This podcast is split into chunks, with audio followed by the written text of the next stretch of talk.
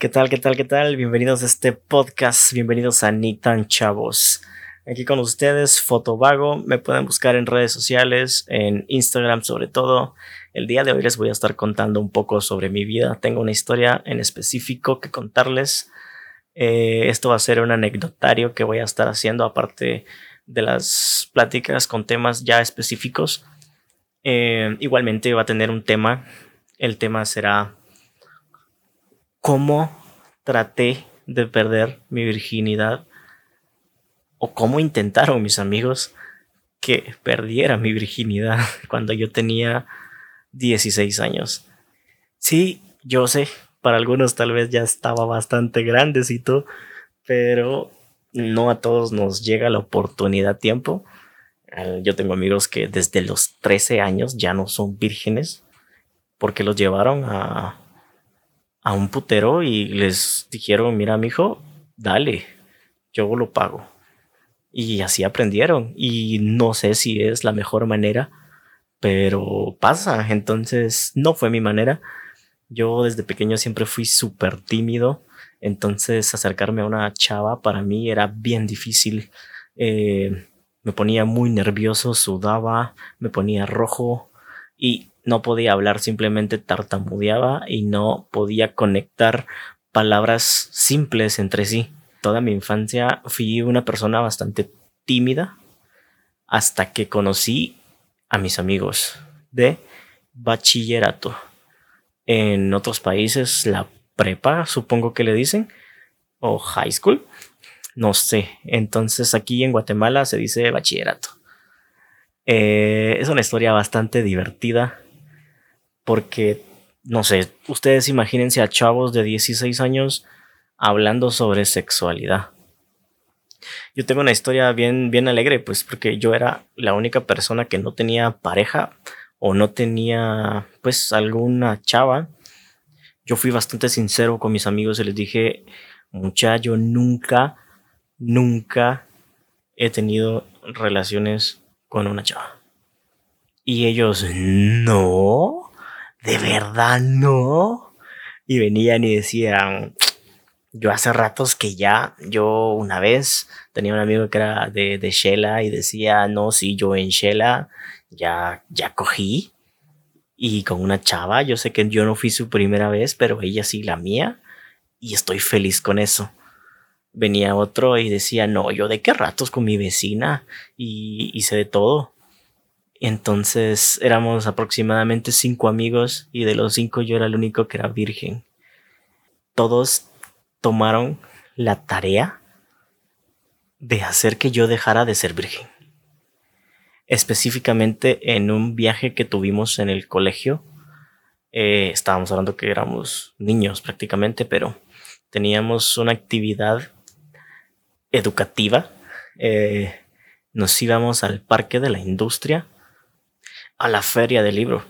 La feria del libro es una actividad donde se juntan muchísimas empresas que se encargan de distribuir libros, editoriales eh, o todo ese tipo de gente que se encarga de vender educación, sobre todo porque eran libros educativos para colegios o libros para ciencia o simplemente entretenimiento.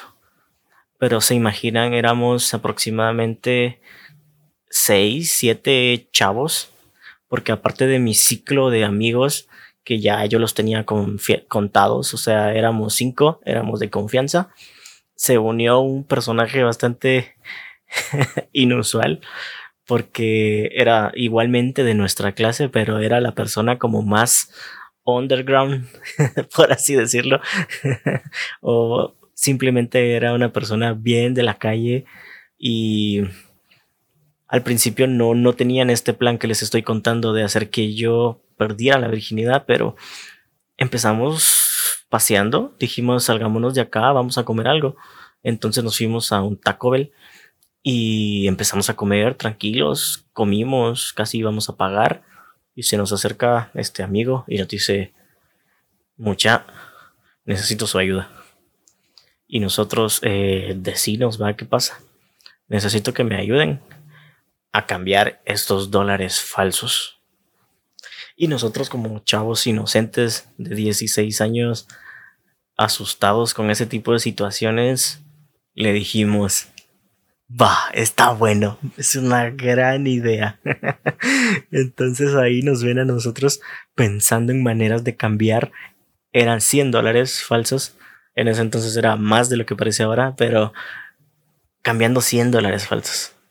Y estábamos en Taco Bell. Entonces eh, este cuate le dice a otro amigo mío, mira, vos pareces extranjero, a mí no me van a creer que tengo 100 dólares, anda, los vos. Va, perfecto. Y dice mi amigo, y va a intentar cambiar los dólares. El cajero de Taco Bell le dice, disculpa, pero no, no aceptamos dólares. Nosotros tristes y diciendo misión fallida, eh, nos vamos a McDonald's. Si no aceptan en Taco Bell, aceptan en McDonald's. Y tampoco, porque ¿quién iba a pensar que un grupo de chavos de 16 años con 100 dólares se miraba sospechoso, verdad? Entonces estábamos en una esquina pensando cómo vamos a hacer para cambiar 100 dólares falsos. Cuando a uno de mis amigos se le viene la gran idea, mucha, Kevin es virgen. Y todos, no. En serio, tengo una idea. Estábamos en plena zona 9 de la ciudad de Guatemala, que es un lugar bastante central, pero a la vez es bastante turbio. Entonces puedes encontrar lugares que no son adecuados para cualquier persona. Entonces, perdón si digo mucho entonces, eh, viene este individuo y dice, yo conozco varios lugares por acá donde nos pueden hacer un baile y Kevin puede perder su virginidad. Y todo, sí, vamos, vamos, vamos, es buenísima idea. Y yo así como que, ah, no, no, no, ya va a venir mi mamá a traerme, entonces mejor otro día. y me llevaron prácticamente a la fuerza.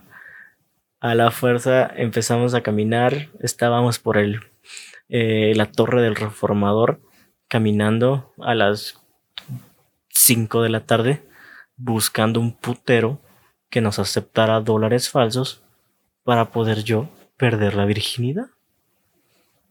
Caminamos, caminamos, nos paramos en una esquina porque no encontrábamos ningún lugar y habían dos señores. Y les preguntó este individuo, estoy omitiendo nombres por respeto, seguridad y todo lo que implica y les pregunta a los señores, disculpe, estamos buscando unas nenas.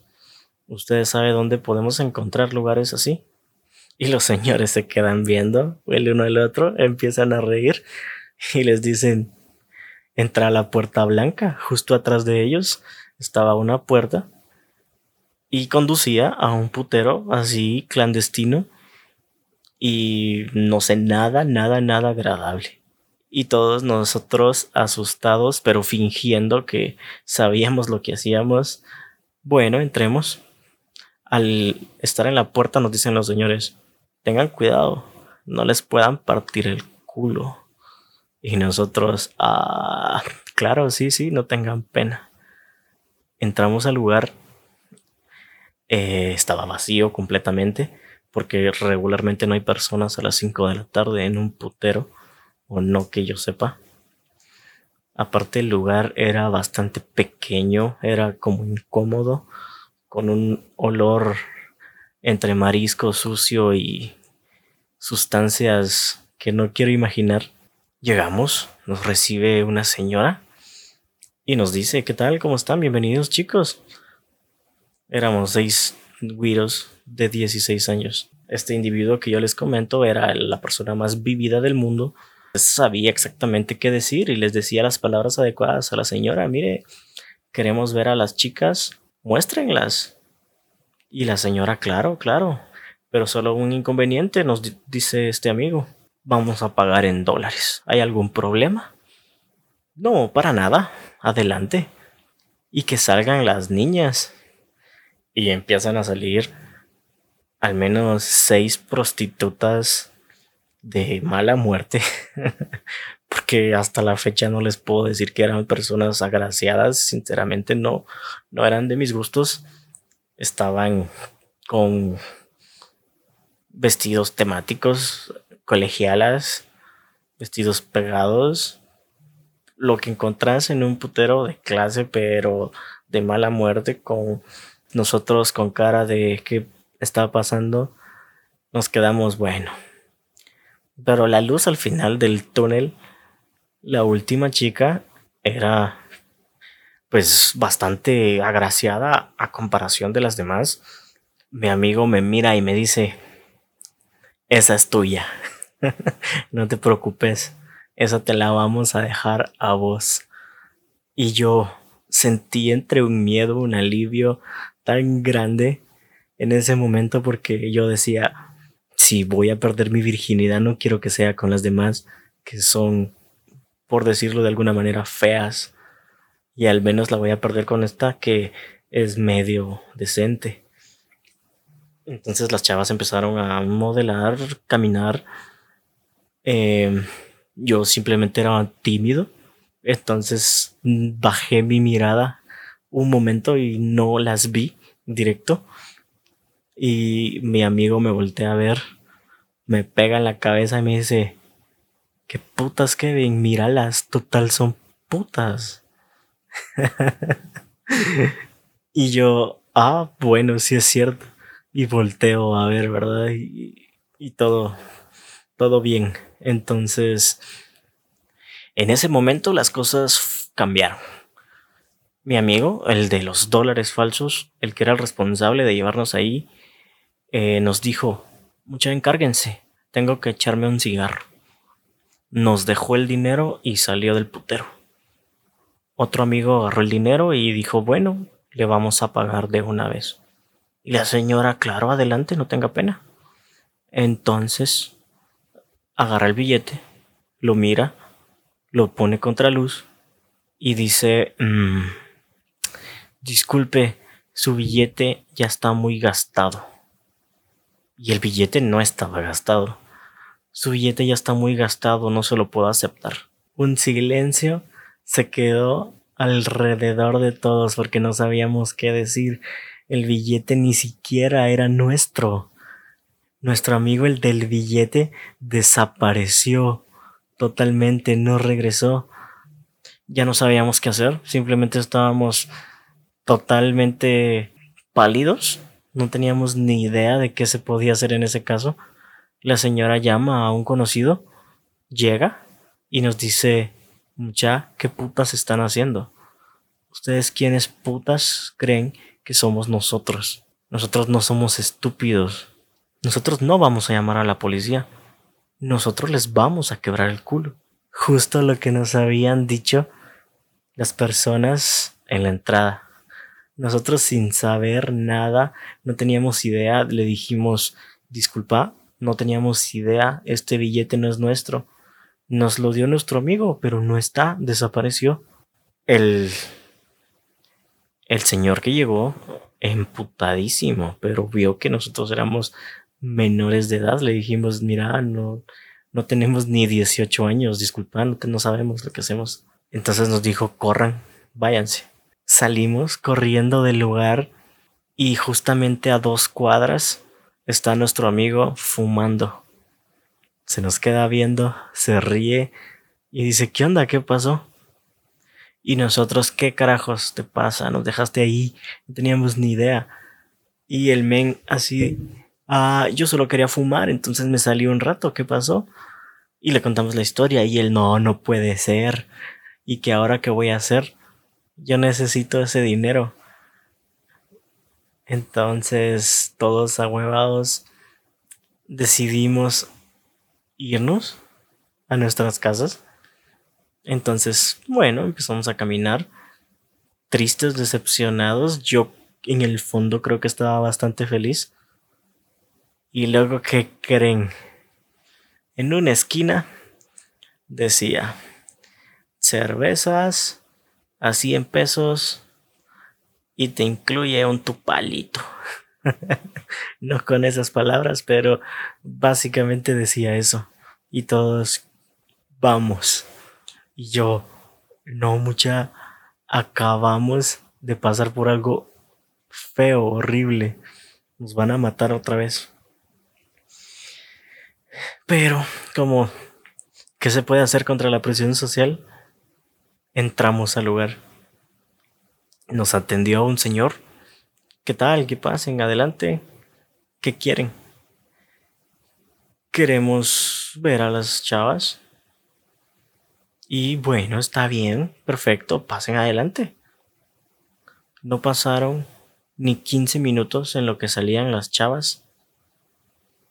Y llegó la señora del otro putero y ya estaba con él.